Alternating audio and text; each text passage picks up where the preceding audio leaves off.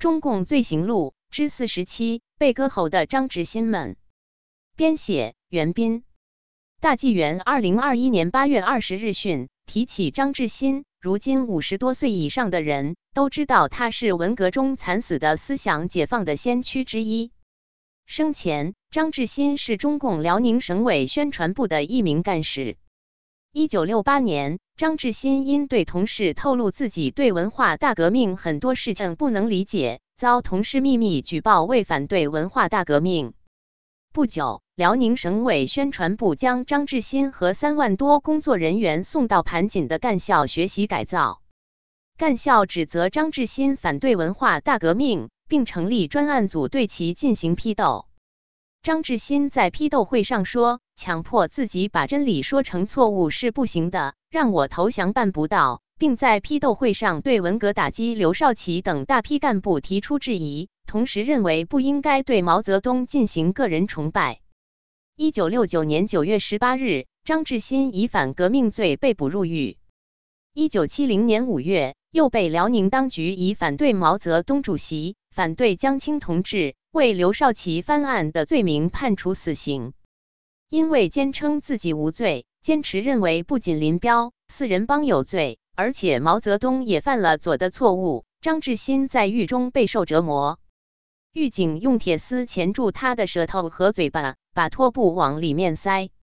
他的双手被反铐在身后，背上背着十八斤重的铁锤，脚上带着脚镣，多次遭到殴打，头发被拔光。有报道称，当局多次派男犯人对其实行强奸、轮奸。一九七五年四月四日，受尽酷刑折磨的张志新被绑赴沈阳市东陵区大洼刑场执行枪决，时年四十五岁。令人震惊的是，临刑前，张志新被秘密带到监狱管理人员的办公室，接着来了几个大汉，把他按倒在地，在警备垫上一块砖头。不麻醉不消毒，就用普通刀子割断了他的喉管。因为剧痛难忍，张志新奋力呼喊，但很快就喊不出声音来了。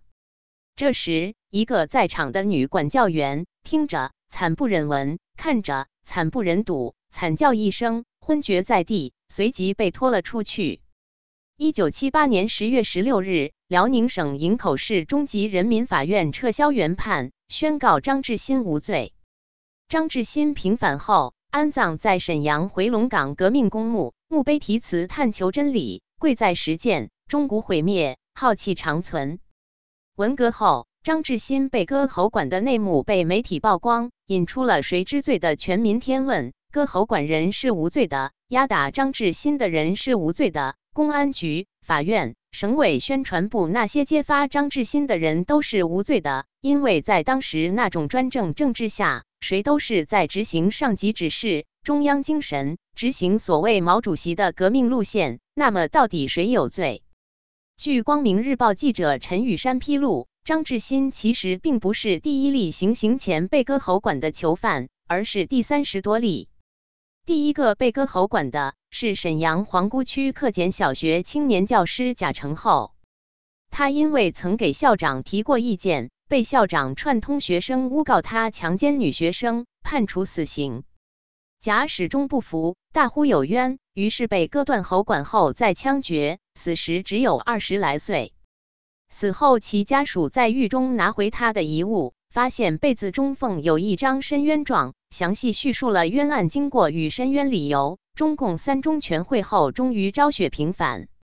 当年陈雨山在采访时还发现，当年因为有许多囚犯行刑前不是大声呼冤，就是要学烈士呼口号，有的反革命犯还高呼毛某某万岁，这被认为影响极坏。针对这种情况，辽宁公安局的一个法医根据官方的旨意，便提出了割喉管这一设想。毛泽东侄子，其实主持辽宁党政军全面工作的毛远新等当权人物，二话没说就同意了这一捍卫毛泽东思想的创造性的新生事物。中共的历史就是一部血淋淋的杀人史，割破张志新们的喉管不过是这部杀人史中的一页而已，而且。只要中共存在一天，这样的惨剧就不会绝迹，也不可能绝迹，甚至还会变本加厉。活摘法轮功学员器官不就是个例子吗？责任编辑高毅。